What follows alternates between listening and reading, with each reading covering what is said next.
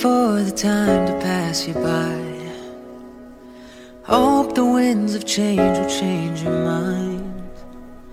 I could give a thousand reasons why, but I know you, and you've got to make it on your own. But we don't have to grow up, we can stay forever young. Good morning and hello everybody. Welcome aboard American English Express. I'm your host Oliver. 各位好，欢迎搭乘美语早班车。 一首改版的《Stay》，有一种非常不一样的感觉，很让人觉得有点听起来想跟着舞动。哎，so it's really nice song。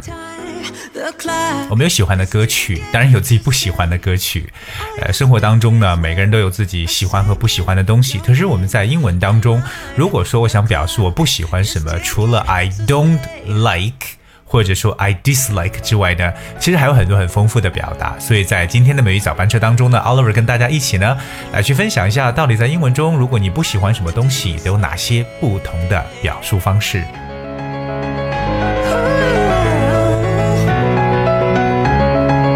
Alright，第一个跟大家去分享说，如果你不喜欢的话，我们可以用一个短语叫做 be sick of。Alright Alright。Be sick of sick, that's S I C K。我们知道 sick，它本身是一种很厌倦的感觉。I'm sick of，它除了生病，还有表示厌倦的，对吧？那其实还有一个跟它比较相似的，就是 tired，就是 T I R E D。So you can go like I'm sick of or I'm tired of，这种就表示说你可能已经不喜欢什么东西了，right？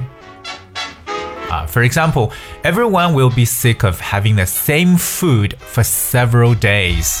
试想一下，如果连续几天你都吃同样的食物，会不会都感觉非常的腻呢？所以说呢，be sick of 这个短语呢是常用到的一种说法。 You say you will. 或者我们可能有时候玩一种游戏，你玩的时间长了也会觉得嗯很厌倦，so you will soon be tired of the game。所以我们不管是用 be sick of 还是说 be tired of， 都是一种代替可能自己厌倦了什么东西的一种描述。接下来他去描述的这个短语呢，或一个动词叫 stand 和 bear 这两个动词。stand s t a n d，它除了表示站立之外呢，有表示忍受的一层意思，right？stand 和这个动词 bear b e a r 有异曲同工的感觉。So the word both stand and bear used especially in negative sentences and questions to emphasize that you do not like someone or something。所以它真的是用于否定句啊，就是强调自己不喜欢什么东西。 那如果说我一看到什么东西就很难受呢，就可以说 I can't stand or I can't bear。比如说啊，一看见血呢，我就觉得很难受。I can't stand the sight of blood. I can't stand the sight of blood. 所以我们说到不喜欢，也会使用到这两个动词 stand 或者 bear。 除了动词之外呢，还有很多的短语，大家也可以去使用。OK，譬如说我们说底下的这样一个叫 put it up，而 put something up。如果说我受不了了，可以说 You know I can't put it up anymore，就有点像我们刚刚所说过的 I can't stand or I can't bear it。而那么另外一个呢，我们跟大家去分享的呢，就是说到一个动词叫做 appreciate，appreciate。A P P R E C I A T E appreciate appreciate 这个单词呢，大家觉得应该表示为欣赏或者重视的意思，like to recognize the good qualities of someone or something，alright？但是 if you say I don't appreciate，其实它除了表示说我不欣赏什么东西，也可以有一种喜欢和不喜欢的说法。比如说，我不大喜欢你的态度，I don't appreciate your attitude。 I don't appreciate your attitude。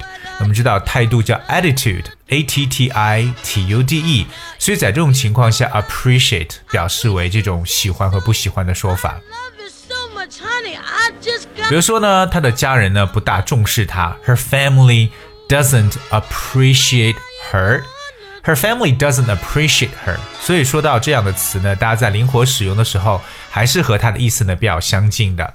那当然，我们说到喜欢和不喜欢，有一个最直接的一个短语就是 be fond of，right？Fond that's F O N D. So if you're fond of something or someone, it means that you have feelings of affection for someone, especially that you have known for someone or something for a long time. 特别呢，表示你可能会已经很长时间以来呢，对什么东西的一种喜爱，可以叫做 be fond of。 First you say you do. 那如果要是说，哎，经过这么多年呢，我是越来越喜欢她了，你就可以讲，Over the years, I have grown quite fond of her. Over the years, I have grown quite fond of her. 所以在英文中，这个 be fond of 也是来去描述说喜欢的一种表示手法。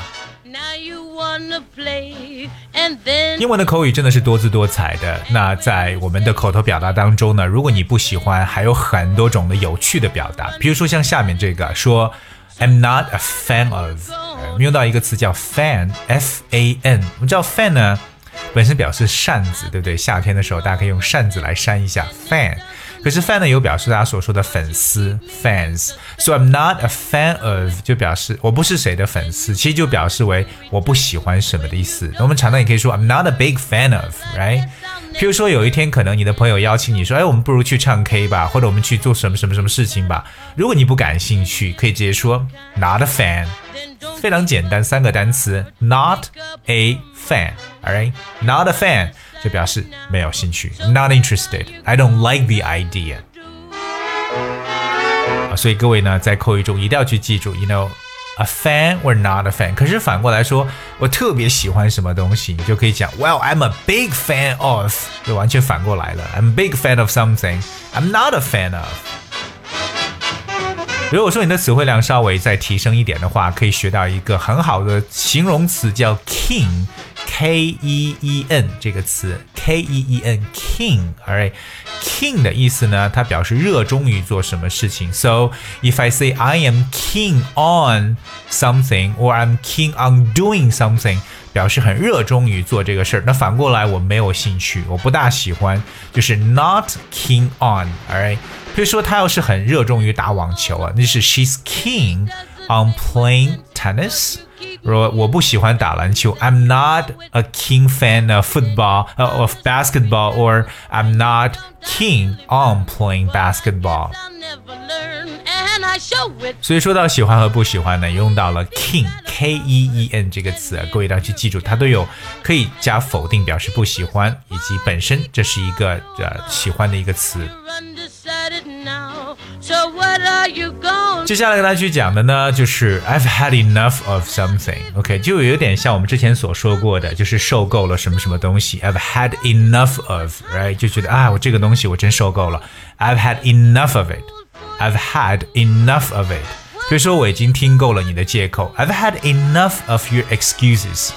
I've had enough of your excuses means that I want them to stop. OK，不想再继续下去了，所以也是说表达你一种不喜欢这么一种说法。其实我个人觉得口语中表示不喜欢还有非常简单的词汇可以去使用的。第一个在口语中常用的一个词呢叫 into。I N T O，嗯，没错，就这一个词 into。如果你说 I'm into something，就表示我喜欢；反过来 I'm not really into，也就表示为 you know 对什么不感兴趣。So into 可以形容像 enthusiastic or interested。就是特别感兴趣的一层意思。比如说，我要是对电子学很感兴趣，means like I'm into electronics myself. I'm quite into that. 如果不感兴趣，就是 I'm not into that. I'm not into that. Now you wanna play, and then it's no. 下面这个词呢也是非常简单，只有一个词，那就是 pass。P A S S，它特别是当别人给你发出邀请的时候，那你想拒绝别人，你说 Well, I will pass。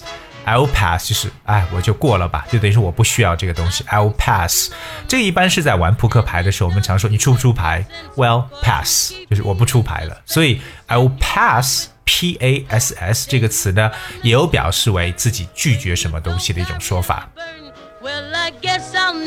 当然，我个人觉得最好玩的一种表述呢，在英文当中呢，就可以说到 “not my cup of tea”。啊，这个大家要特别去记住啊。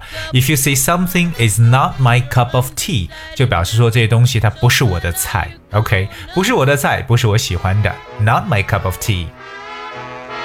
所以如果说它不是我喜欢的，我可以说 She's not my cup of tea，or I can go like She's way out of my league，也感觉觉得她跟我呢不是同一类人的一种说法。 我们今天跟大家去讲述了大概这十种方式，来去表现出你对什么东西不感兴趣的一种表述，还真的是五花八门的各种各样的。所以呢，再次去印证，在英语学习语言当中呢，就是特别特别重要的这个 flexibility 灵活性。所以希望我们的听友呢，好好的来去运用这里边的这些表示各种各样不喜欢的一种表述方法。Alright, I guess we have for today's show，今天的节目呢就到这里。最后呢，送上一首歌曲《Go Solo》。Please enjoy and thank you so much for tuning today. I'll see you tomorrow. Are. I know I'm coming back for you. Our love is a river long, the best ride in a million wrongs. I know I'm coming back to you. And I'm happy, nothing's going to stop me. I'm making my way home, I'm making my way.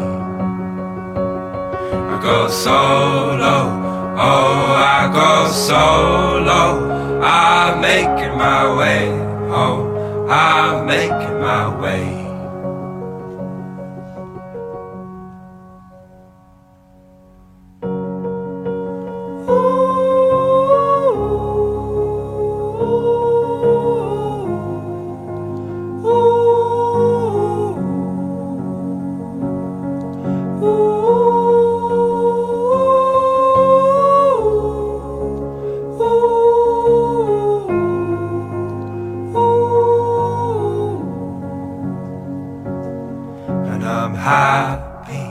Nothing's going to stop me.